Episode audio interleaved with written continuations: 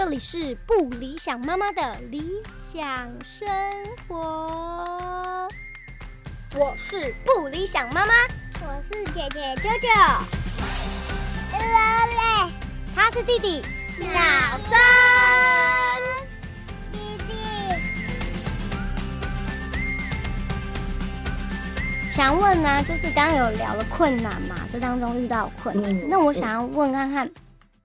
刚刚我觉得自己已经有很多感动，当然我们聊这个话题已经聊了很多次了，但刚每次聊到听到新的细节的时候，还是都会觉得很感动。那那这是我是听者的感动，我想要问妈妈本人，就是后来你第二胎选择温柔生产。这整个过程当中，或者是生产之后，你跟你们全家人互动的状况，我觉得想问看你有没有觉得最感动的一些事情或是 moment。嗯，我觉得呃，最大的感动当然是我觉得哇，我自己做到了，真的就是这个感觉很开心、很喜悦，然后也觉得很感谢，就是上天让我就是在家里安全的产下产下这个小朋友这样子。嗯，然后其他的感动，其实刚刚也都有提到，就比如说像家人就是很支持啊，然后跟助产师的那些关怀啊，就是这些小细节，虽然好像都是很小很小的事情，可是每一个事情都会让我觉得很感动。比如说那时候小孩的爸爸帮我准，很热心的帮我准备那个水池里面的水，把它呃温度维持在三十七点多度这样子、嗯那种状态，然后跟就是我妈妈也是一夜都没有睡觉，然后陪着我生产，然后陪我的大的那个小朋友睡觉。嗯对，然后跟就是我我还有一个 moment，我觉得很感动，就是呃，当时我生下来的时候，然后突然就喷血，啊，然后助产师就很紧张，因为我流失太多血了，是。然后他就以他的判断，赶快先帮我打一针子宫收缩的针，是，然后他。一打下去之后，我的血就还好，好险就止住了。嗯嗯，然后那时候我就看到我妈妈哭了。嗯然后后来我妈妈就跟我说，她看到我我出血的时候，她很担心。嗯，然后我觉得这个也有一点点，就是让我去看到我跟我妈妈的议题。就我经常比较习惯性的觉得说，哦，她好像是不是比较不爱我，或是一种我很渴望被她爱的感觉。然后嗯嗯我觉得她那一刻对我的担心跟关怀，就让我觉得说，她真的很爱我，就是又告再一次的告诉自己说，我的妈妈很其实是很爱我的。对啊，我觉得就是这种感动是，就像你讲，它是每一个小细节扣在一起，然后好像又可以重新认识一次这些已经跟你亲近到你已经很少要很少客观的去看他们，然后很少去检检视或者是呃去体会自己跟他之间情感的流动，然后经过这个过程当中，好像变得更立体，对，觉得然后很棒。对啊，像而且那时候就是很好，就是有朋友就愿意来陪伴你的生产过程，然后帮你记录这一切，然后让你最后可以剪成影片这样子，真就觉得哇，就是就是大家都很支持，就很棒。而且我朋友来的时候还说，哦，我刚刚来，我还请求菩萨一定要保佑你这样子，就是对这些东西都觉得好很可爱，很感动。我觉得你刚刚讲的一个重点，就是又回到我们扣回之前刚刚在讲，就是很感谢上天让我们顺利生产这件事情，它已经变得很微小了。就是进到医院跟妇产科之后，这些事情我们都是人为的，就是嗯我能不能顺利生产，判断在于医生或者是护士，而不是我嗯自己，也不是我的小孩，更与天意无关。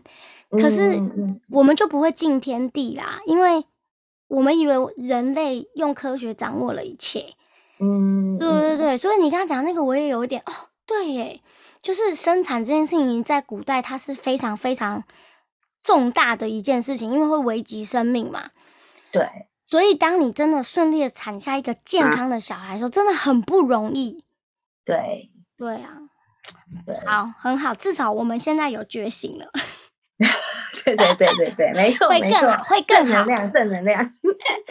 好啊，那我想，我想也是，我有听呃，各位听众有听这一集的啊，应该都是多多少少对这个生产方式都蛮感兴趣的，然后也可能想要听看看小木，你有没有一些给他们的建议？如果他们现在正走在考虑，或者是已经决定要做温柔生产的话，你有什么建议可以给他们吗？嗯，我觉得呃，如果已经呃想要温柔生产的妈妈，我觉得一个就是当然自己的心情嘛，要去相信跟放松。然后另外就是因为我近几年有学头肩骨，嗯，然后我也等下你要不要先介绍一下头肩骨是什么？头肩骨治疗这边先头肩先骨治疗，我用很简单的方式稍微讲一下，就是头肩骨，就是我们的头到我们的尾椎肩骨这边整整条是我们的中枢系统嘛。那其实头肩骨系统就在讲这个身体系统，这个中枢系统，它其实就是呃，应该是说所有的身体细胞，它其实都记得我们从胚胎的时候生长的那个记忆，它的初始健康的状态，就是我们的这个中枢系统是一直记得的。嗯那头肩骨执行师呢，就是用他的双手和他的灵在和他的爱去支持一个人的身体系统，然后帮助他，他只是碰着他的身体系统，这个身体系统就可以去放松跟呃，也可以说有放松之后，它就会打开。那打嗯开了之后，有一些比如说不管是身体的紧缩，或是身心灵其实是合一的，就是身心灵方面的紧缩，它会打开来。松开来，然后它就会开启我们自我疗愈系统，就会回到那个哦，我的细胞记得那个健康的初始状态，它会呃，应该说开启一个身体的自愈能力，嗯，然后它治疗就会在那个时候发生。对啊，我相信大家应该多少都有知道说，呃，有一个说法，或是他其实真正就这样就，其实人是有自我疗愈的能力，不管是身心理上，其实身体上也是可以的。所以嗯头肩骨它其实是在唤醒我们的自，就是刚刚小木讲初就是始的，对，嗯就是那叫什么？回到原始设定。有点像是这样，初始的，然后就是健康健康之力，我们本来就已经一直拥有的健康之力。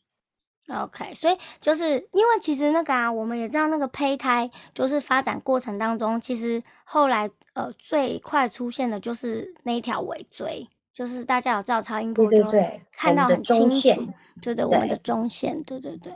哎所以就是哦，因为我刚刚就提到头肩骨就是说，我觉得如果产妇可以去在生产前去做头肩骨的一个个案，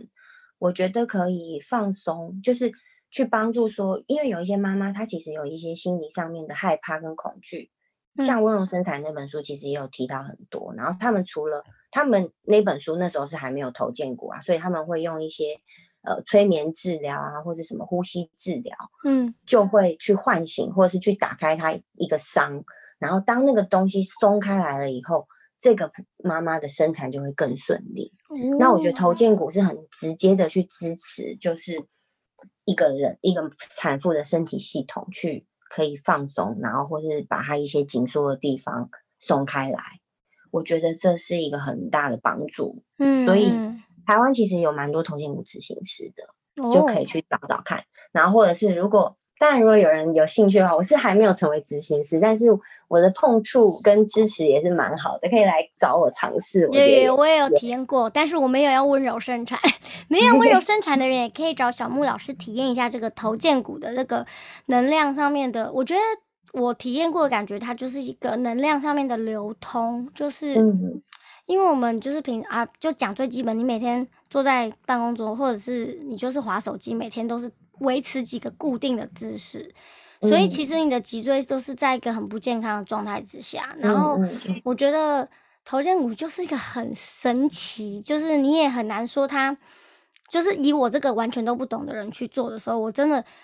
也不能说它是多厉害那种，但是你真的会感觉到一个很温暖跟很放松的力量进到你的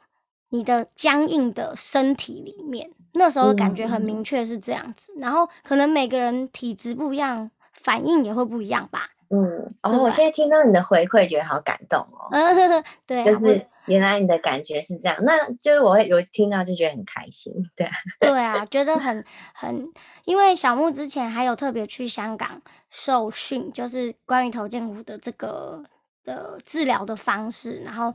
他还蛮，他是真的有很认真的去上很多课，然后可以帮助到蛮多人的。那我觉得你嗯提头肩骨跟这温柔生产一一定有很大关系啊，因为我们你前半部就讲那个助产师有在讲那个尾椎的。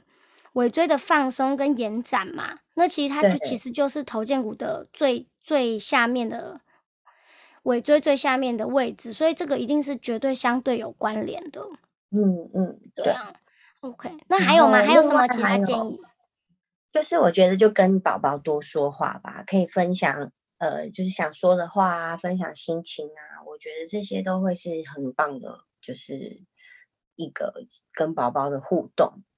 那你有建议他们要去做那个孕妇瑜伽吗？因为这个也很实心。对对对，我觉得我自己是两胎我都有做瑜伽，哦，然后我其实就是自己做，我看书自己做。那其实我对瑜伽并没有很了解，只是我觉得说伸展身体这件事情，就是对于生产应该还蛮好的。还有就是我也是走蛮多路的，因为我们家在有一点山上嘛。我嗯我两胎的后期，我都是一直每天都走那个山坡，走下去走上来这样子。我觉得那个就是大家不是说要长，就是不知道几个月之后，对不起啊，各位妈妈们，我真的离那个阶段很久了，就是 后不知道几个月之后比较稳定的，就是说要常走路，然后它可能就是训练你的肌耐力跟核心。但我觉嗯得瑜伽是可以让你同时又放松，但是又能够控制你的身体。嗯，所以那，对那个，如果你真的决定要温柔生产，到时候就像小木刚刚提到他的一些产程的状况，你可以更精细的知道自己身体现在处于什么状态，这个还蛮重要的。对，然后我觉得我自己现在现在的我，假设我还会再生的话 没有，就觉得这是一个愉悦的心情很重要。所以我觉得，如果很可以在家里跟小孩，就小孩在你的肚子里面，然后你可以享受自己一个人很开心的唱歌跟跳舞，我觉得这件事情也会是一件很棒的。就是很是很自在的、开心的生活，你的宝宝也会完全感觉得到。对，之前我跟小木聊天，也有聊到跟这个温柔生产其实也非常密切的有一个主题，然后我我觉得今天也蛮适合跟大家聊的，就是嗯现在呃提倡的另外一种跟妈妈生产之后跟胎盘的关系，叫做莲花生。莲花就是那哦个莲花，然后生就是生产的生。那这个我也是从小木这边听到，我想说今天小木也可以跟大家分享一下这个概念。我我我知道莲花生这件事情，也是我去香港学头建股的时候遇到这个老师叫 A 田，然嗯后他因为他自己在做头建股的个案，然后他都是在做宝宝，他主要做宝宝，他有出宝宝宝宝做头建股，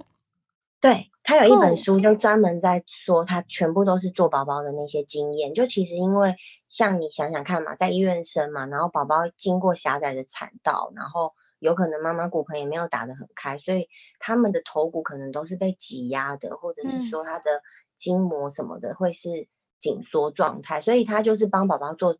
头肩骨，让他们很快的可以松开这个东西。在他了们出生没多久过后，然后因为他接触了这么多宝宝之后，他觉得说，哎，能就是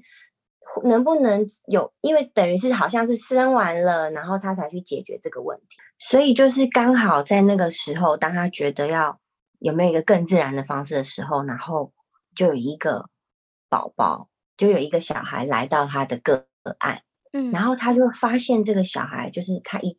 碰触这个小孩，就发现哇，这个小孩内在好好安静，好平和哦。嗯他嗯觉得很神奇，那种状态是他没有遇过的。然后就当然他就开始问这个妈妈说：“哎，就是你怎么生产怎么怎么过程这样子？”就才发现说：“哦，原来这个小孩是莲花生宝宝。”然后莲花生宝宝的意思就是，呃，我们自然的产下宝宝之后，然后再过几分钟，子宫会会再收缩，然后自然的产出我们的胎盘。嗯然后他们是不剪脐带的，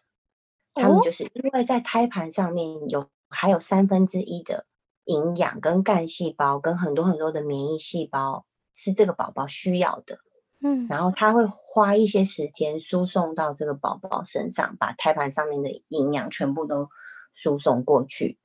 呃，每个人都不一样，就是两三天到七到八天不等，那个胎盘会干掉。嗯，等到那个胎盘的营养全部都输送给这个宝宝之后，脐带就会自然脱落。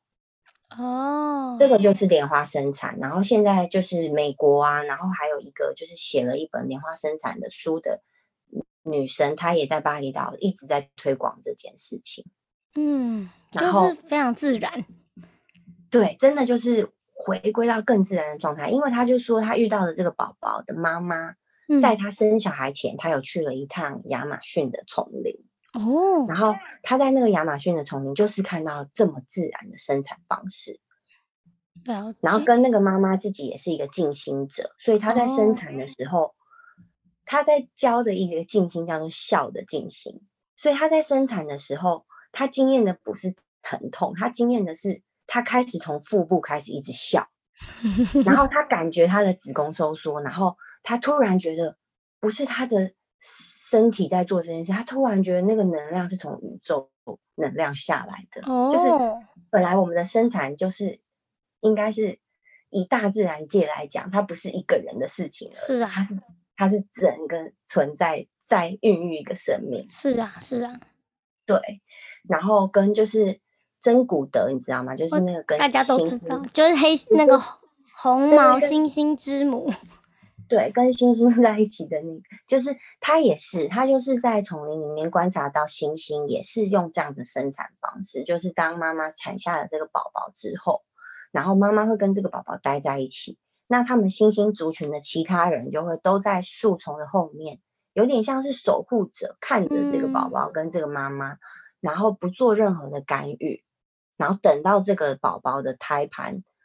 然后脐带自然脱落之后，他们才会上前来，就是碰触或是关爱这个母子这样子，他才算真正的落地了，就是他离开了原本他在妈妈。胎内连接的那个胎盘跟脐带之间的关系，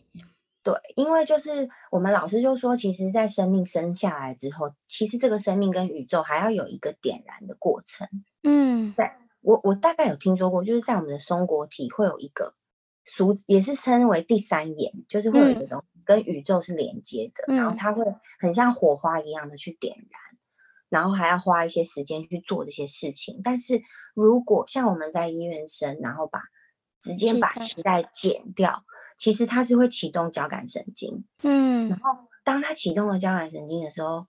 一方面就是它没办法做那个很自然的点燃过程，一方面它的交感神经启动了，就会开始恐启动了他的恐惧反应，嗯，因为他离开了嘛，他突然被。断电了，或者是突然被插电了的那种感觉。对对对对对，他们有一个自然的流动的感觉。对，对啊，这样想想，我们现在的生产都好残忍哦。对啊，如果以这个角度来看的，对啦，如果以这个角度来看，真的是突然拔掉。对，然后干预了很多很多的事情，这样子，比如说像宝宝生下来以自然状态，应该要跟妈妈在一起，然后会有催产素。然后这个是爱的能量，那把宝宝抱走又把脐带剪断，那个就是恐惧的能量，就是这两种会造成很不一样的生命状态。对啊，所以我们为什么会？也许就是我们讲为什么这一个世代或这两三个世代的人都特别的躁动，然后有那么多的内在的不安，或者甚至是。很多的忧郁症、躁郁症，其实这些东西真的科学没有办法告诉你答案。但是，也许你回推去想，人跟人之间情感跟内在的流动，如果我们的生命一开始是这样的，就是传输都还没完成，我就把 USB 拔掉，你可以想象那里面有多少的混乱，在那个才刚落地的身体跟内在，一定是很。很，我当初就是这样想，所以才想说要去找水中生产，因为我能够想象说，如果我是一个很什么都对于感官都还没有开展的生命，从水里面突然来到这么干燥的的地球的时候，那个感觉应该很窒息吧？就是就是我突然被而且你转换了，你突然对。对对对，然后要适应，比如说地心引力还是什么，跟空气的压力什么的，对对对对，然后现在又听到你讲这个莲花生的时候，又觉得哦，原来它除了离开妈妈的产道之外，它其实还有一个程序在进行当中。对然后我们现代的科学的采用的方法是要呃稳无菌，然后干净的把它拿掉。嗯，对，然后可能我们忽略了那个内在的关联跟人人跟就是自然界或者是呃宇宙或者我们说更高的灵性跟更高的高我的存在的这些东西的时候，它就会变得哦，难怪大家都活在那个文明社会，好像都有一种遗失的什么东西的感觉。对对对，像因为我的老师他静心了四十年，然，后他就说，他不管他的生命再怎么的开心，再怎么的觉得很愉悦，他都觉得在他的内在很深处少了一个东西。然后当他后来接触到莲花生宝宝，因为他后来又有大概有好几，就是二十几个学生都有用莲花生产这个方式，然后他嗯。看到那些生命，就是从小到大他们的那个完整性，跟他们没有任何的焦虑的那种状态，他就觉得说啊，我缺少的就是这个。哦，对，因为他也是我们这个世代的嘛。就是那个稳定度，就是自己可以给自己答案很。清晰的那个感觉，了对，跟解对对，像你说的稳定度、完整感，哦，真的很神奇。哎，我那天跟你聊，啊跟那天跟嗯你聊这个，我不是有问一个非常那个入世的问题，我说？但是那个胎盘不会臭臭吗？哦，对对对，我们老师在跟我们上课的时候，他 他特别提到说，呃，我们都没有人问，然后他讲完之后就说，而且我要特别说，胎盘不会臭。对啊，因为你看，像我们这种活在文明世界的人，就会觉得想说，嗯，我小宝宝生出来之后，他还脐带还连着那个胎盘，那个胎盘毕竟也是一个，也也算是一个器官好了。那它这样嗯暴露在空气当中，它不会有那个很像肉坏掉那种感觉吗？我他是说不会臭，但是他有，因为我们老师有介绍我们一本书，就是我刚刚说在那个巴厘岛一直在推广这件事的那个女生，她有写了一本就是关于莲花生产的小书，然后里面就是有提到说，呃，可能就是你可以放一些药草哦，跟这个胎盘在一起，然后可能用毛巾包着，因为我觉得台湾是属于比较湿热，有可能也许它真的会有味道或什么的，因为每一个国家的天气状况不一样。嗯嗯嗯，所以他就是里面就有提到这个东西。然后另外我想要讲的就是这本书，如果有人需要的话，嗯，我都可以给。就是这本书是只要有人有兴趣就可以分享，它是没有，哦它目前还没有，就是贩售，对没有贩售他。就是就是那一位老师他在做推广就对了。对对对，所以他哦就。然后，所以我们老师上课的时候也是，就是学生只要有兴趣，他就把那本书 email 寄给你，这样子。好啊，那像这些资讯，我之后都会整理在不理想妈妈的 理想生活的粉砖上面，就是关于要怎么得到呃资讯，或是进一步的怎么跟小木联络，这些我都会写在嗯嗯嗯粉砖上。欢迎大家有兴趣都可以上去那个看一下怎么连跟宇宙有一些连接。对，然后它是英文的，这样目前只有英文这样子。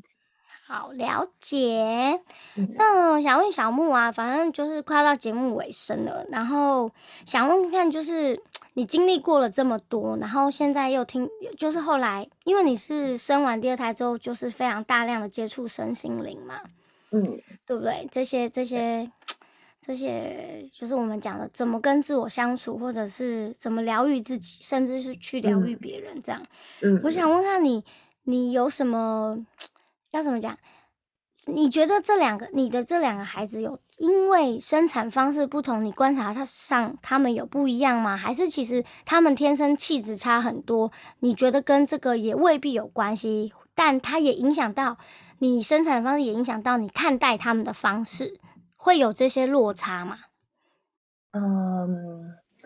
我我不太确定说，就是我的生产方式有没有影响到这两个小朋友的不一样。我我我自己去看的话，我都会想说是应该是他们的个性上面本来就不太一样，但是在安全感方面，我觉得可能跟生产方式有关。我觉得我的老大是属于比较没有安全感，然后我的老二比较没有这个东西。嗯。就是老大会比较一直需要拉着我，嗯，要要给他很多的安全感。那老二有有时候当然也会，但是通常我跟他讲一讲，甚至是他会回头过来，嗯，安慰我，好可爱。对，像我跟我老大就是呃会吵架嘛，就 fight fight，两个人在那边相持不下这样子。然后跟小的的时候。他会突然反过来用爱来溶解我，哇，就是好像是说他理解我现在哦，你在生气，我知道你在生气的那种感觉，然后好像告诉我说没事没事的那种感觉。所以其实对啊，但但但是我觉得在妈妈的眼里，妈妈真的都会觉得哦，这就是他们两个个性的不同。但是其实你有时候也是还是会就是去做联想，就是说，哎，毕竟迪迪出生的时候是在全部都是关怀他的人。的身边出就是进入这个地球，呼吸到这个地球的空气，然后，那那哥哥就是因为大家都很紧张嘛，因为这这也怪不了，这也不是因为妈妈能做些什么，因为那就是一个我们都还不熟悉的一个状态，所以我觉得就是多多少少好像觉得会有一点关联啊，但是谁能？对，我们又不能保证什么，这是我们自己保证。对啊，所以像我我我自己就觉得说，好，那我用后面我用。多更多的爱去，就是弥补。我觉得我对我大儿子的，也也没有到愧愧疚，其实没有，因为我觉得事情就是这样发生。是啊，是啊，我愿意就是一直很有耐心的，就是他需要我就给他，他需要我就给他，去跟他，就是让他知道说我是很爱他的这样子。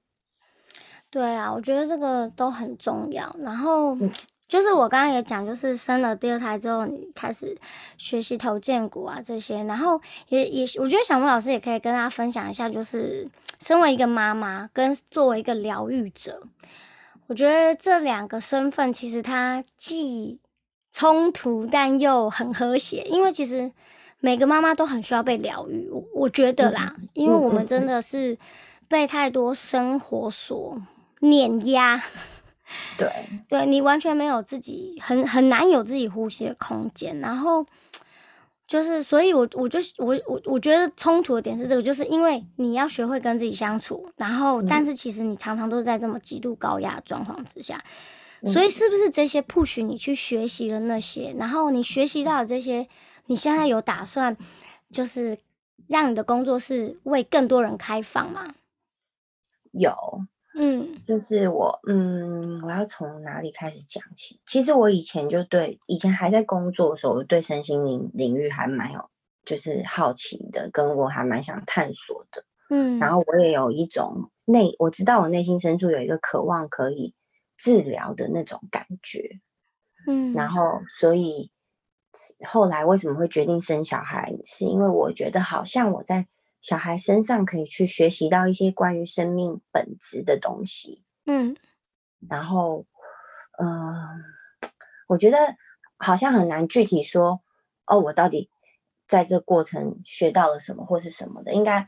呃，怎么讲？就是我觉得生完小孩之后，我就真的比较贴近了生命本质，然后我觉得对于当妈妈这件事情，也好像我从社会抽离了，然后生命归零的感觉。然后我也重新在探索我自己，因为我后我一开始都是全职在家里嘛，就真的是完全从零开始的感觉，所以当时也经历了很多自己的，呃，可能孤单啊，然后害怕啊，然后我真正想要的是什么啊？嗯，就是这些东西都都在那个过程里面一直都都在就是出现，然后慢慢去理清楚这样子，嗯，然后就这样一步一步的。走到现在，嗯，怎么说呢？这个好大的一个，对啊，这很大的。我觉得你刚刚讲那个过程，应该是大部分妈妈的心声啊，就是真的就是很很很重来，就是你发现你以前所相信信奉的那些价值观，在你的孩子身上，你完全看不出哪里可以再使用这些东西的，因为新的生命给你的冲击实在真的是太大了。对，然后跟就是像你说，其实宝宝需要妈妈的爱嘛，其实我觉得妈妈也是非常需要爱。没错，对，就是我们怎么去找到，呃，就是比如说另外一半真的可以关爱我们，或者是假设另外一半没办法的时候，那我们怎么自己在自己身上去找到那个我们的爱，自己可以支撑自己的那个爱？嗯，就是这个是我后来接触静心之后，我觉得自己支撑着自己的这个爱的东西是一个最实际的事情，因为你从别人身上。真的很难去讨到，就是我们很需要的那个爱。对啊，就是我觉得爱的品质是非常重要的。就是我觉得真的婚姻太消耗爱的品质这件事情。然后就是我刚刚讲妈妈太多琐事，然后摩擦了这些两个人原本的关系。所以你要往外去要，你永远都会觉得对方给的不够。我觉得啦，嗯，对，所以静心在这这个部分，它其实是可以让你重新整理自己的吗？对，它支持了我很多，然后也让我经历了很多我自己的东西。然后，当然在这过程，就是，哎，我可以讲我伴侣的事情吗？那可以啊，可以啊，当然可以。我想大家应该也想听吧？喂。在这个过程，就是譬如，就像我刚刚说的嘛，我自己内心的渴望，真正的渴望是什么？因为我觉得，在我们的教育系统里面，其实我们对于婚姻也是模糊的、不了解的。然后经营关系也是，我们并不是那么清楚我们要怎么经营的关系。然后我们在什么状态之下去进入婚姻是确定的，就是这些我们都不太清楚。所以当你进入婚姻之后，然后你才开始知道婚姻是什么。然后当你结婚、生小孩之后，你才知道说。哦，当爸爸妈妈是什么？然后一起照顾小孩是什么？那我们连两个有没有办法一起生活？然后在这个过程就变成，因为我我在爱上面也有一个我想要的追寻，所以我就选择了跟我的当时的另外一半分开，然后去找了，就是再去找其他的对象，去寻找有没有一个可以陪伴我、真的陪伴我的伴侣这样子。嗯嗯。然后就是都是很勇敢，很勇敢，这样子就是一就是有一点这样就是摸摸索的感觉。到现在就是近半年，我觉得我好像找到了一个更确立的东西了。然后的确，这是因为我遇到了一个另外一个人，然后他好像让我更确立了我自己的东西，然后我自己变得更完整了。以后我觉得好像。我开始不不那么一直向外，还当然还是会啊，我们都需要会，我们我们是人，好不好？对对对，只是说我可以达到一个平衡，嗯，怎么说？就是好像找到了一个平衡状态，是我悠游在我自己的爱跟呃我需要别人的爱之间，嗯嗯嗯嗯，我我自己可以悠游在这个状态了，就是。我知道，我知道，就是说，我怎么对我怎么会讲到这里？哎，对，没关系，这就是一个宇宙的 sign，因为我们两个其实也很久没聊天啦，各位听众啊。对对对对对，我觉得这很好啊，因为我觉得不理想妈妈，我当初为什么选这个名字，就是因为我觉得社会的框架太多了。然后其实我聊的不是只想聊不理想妈妈，也许我们也是不别人觉得不理想的太太，或是不理想的媳妇，Who cares？真是。重点是你有真实的面对你心里面的害怕，或是你心里面的渴望，嗯，然后为什么你会这样想？我觉得很多人不敢往下去挖这件事情，可是你一辈子不挖，你永远就是觉得你少了些什么。我只是你刚刚在讲说一辈子的这个状态的时候，我就突然想到一件事情，就是因为我本来的个性属于比较配合型的，然后都是就是很随和哦，别人决定的我都可以。但是生小孩之后有一个超级大的转变，是我突然想要配合我自己了。嗯嗯嗯。所以当时我三十岁生小孩啊，当时我就想说，好，我讲我把我的人生想成只有六十年好了。嗯。那我前半段如果我都一直在配合别人，那我后半段我要开始为了你要把主导权拿回来。对，所以就是有这一个很坚定的想法，先开始，然后就开始这样一路莽撞的，就是这样子，这样子，这样子，然后去跟另外一半 fight，然后去沟通，什么，就是这些都是一，就是从那个时候开始。对啊，所以我就觉得你真的超猛的，就是，呃，因为因为我跟。跟小木本来就是私交很好的朋友，所以我们的朋友是一大群。然后他发生了这些事情之后，其实大家都是有种非常 shock 感觉。然后我想，第一次如就是才刚听我们节目的朋友们，如果你是不是我们两个的朋友？你可能不知道发生了什么事情，但是我觉得，身为一个妈妈，生完两个儿子之后，才去勇敢追求自己人生的重点是什么？不管那个重点是恋爱关系，还是自己跟自己相处的方法，还是去疗愈自己、疗愈别人，我觉得这个都需要非常大勇气。因为我相信各位妈妈，你应该知道，你有了小孩在身上，你觉得你什么事都不能做了。你不要说什么追寻真爱啦，我跟你讲，你连想追个剧都没办法啦，追什么追？所以我觉得，我为什么很希望小木可以来跟大家聊天，一一部分是我相信很多人是对温柔生产有兴趣的，但是你真的能够下定去做温柔生产的人真的不多，所以我觉得他可以跟大家分享这个经验，然后。对于他追寻自我这件事情，就是绝对是我超级羡慕的前几名，这样 就是觉得超勇敢。我其实在今年啊，就是有突然冒出一个想法，就是我想要跟女人一起工作。嗯，就是我我不知道这个以后未来会是什么样的形体出现，但是我觉得女人是很丰富的，不管在爱或者是感受、直觉、敏锐、敏感。度方面都是很，其实是很原始也很富饶的，应该是这样 Mother Nature 的部分就对了。对对对，但是因为我觉得这个社会文明的社会把女人变得比较限缩了，嗯，所以我有一个向往是未来跟女人一起去探索女人内心深处的东西，然后也是想要去，呃，一方面鼓励女人可以更活出自己。然后，当更活出自己，那个爱就更丰富。然后，当然，这个活出自己会稍微跳出社会的框架之外，但是我觉得可以带来给周边是更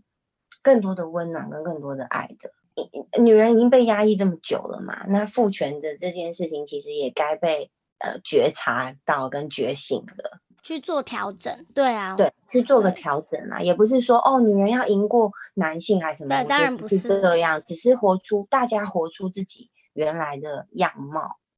啊。这句话听起来如此的简单，为什么会如此的困难呢？就是活出自己的样貌这件事情，我们都花三十年都还没办法做到，然后当了妈妈也都还没有办法做到，她就是需要花很长的时间先了解自己。嗯嗯，对啊，所以我觉得就是他需要花一点时间，然后我觉得还是很开心大家能够听到这边，因为我觉得表示就是大家那有志之士，就是大家理念相同才会聚集在同一种共鸣。对对对对，然后虽然我下的标都很耸动啦，如果是 不好意思，如果是一些平常比较没有在接触身心灵跟女性主义的听众朋友，请不要被我们吓坏。就是我觉得。他，我觉得小木可以为大家带来更多的是跳脱世俗框架的女性的某一种样貌，我觉得很很很喜欢。然后他是我离开学校之后唯一真正的交心的朋友，所以当我开始要做第二季计划，要邀请嘉宾的时候，我第一个就是非常想要邀请他，尤其他的人生经历过很剧烈的蜕变之后。谢谢，好感动。哎呦，然后其实就是其实小木现在他自己有除了刚刚有提到做的这个投荐股的个案之外，其实小木现在也开始希望能够把静心的这个活动带入大家的生活当中。就是说，嗯，其实如果你有机会可以去上课，然后你在家里也许会你去上课可以学到一些安静下来的技巧之外。你平常在家里，如果睡前或者是早上起来，你有空档的时候，这些技巧都可以非常非常适合帮助你在每一天的生活当当中。对，每一天都可以练习。对啊，因为我觉得现在人 就是因为压力太大，所以只要安静下来，就只想划手机。嗯，对啊，但是你其实想要划手机，也只是想看看别人在干嘛，或者是有没有人称赞你，有没有人对你按赞，或是留言，或是你今天的照片有没有人喜欢？那其实就是一种往外追寻的过程嘛。对。然后，如果你积极一点，你是可以放下这个东西，然后往自己内心去找，那个品质会是更好，而且支撑你更久的。嗯，对不对？老师对吗？没错，说的很好，说的超好。好的，这一集 podcast 应该这几天，我希望能够把它剪上架，所以还是要呃，这个这个工商服务一下。小木小木老师，你来说好了。我接下来就是三月十二号，在我北投这边的工作室会有一个静心，这一个静心是关于心的静心。呃，有点这个静心的呼吸技巧是好像去，因为我们一般都觉得痛苦是不好的嘛，可是我们是去把痛苦变成一个蜕变的力量，把它变成一个好像一把神奇的钥匙，去帮你开启某一些东西，然后呃，让这个痛苦可以转化成喜悦跟快乐。这样，这个静心技巧，我觉得是一个对我来讲是一个非常疗愈的静心技巧。所以我这一次会很想把这个静心分享给大家，然后这个也就是像刚刚不理想妈妈说的，她每天在家都可以练习。如果你对这个静心技巧有感觉的话，只要你有想要尝试的话，都很欢迎大家参加小木老师的课程的工作工作室的课程。那这个资讯我一样会放在粉砖上面，让大家有机会可以联系到，或者是要填表单这样子啊。因为其实这个。妈妈们，你们也都蛮需要的。对，然后其实静心，我想简单的稍微提一下，就是其实静心一点都不严肃，然后它也跟生命欢乐有关。所以其实我我这边的一带进的一些静心技巧，又就像我刚刚说的，呃，可以唱歌跳舞的那种愉悦，就是这种用这样子快乐游戏的方式去进入生命，所以听起来就很棒。对啊，大家应该不会。等一下，大家该不会以为那个静心就是像那个电视里面一休和尚演那样，就是师傅会拿棍子打你的脚，不是那种哦。对，不是不是，有很多很好玩的。嗯嗯嗯，有很多很好玩的。好啊，所以欢迎大家可以参考一下我们刚刚聊的这些资讯。如果你有兴趣的话，也可以上我们的粉砖，我全部都会 list 在上面。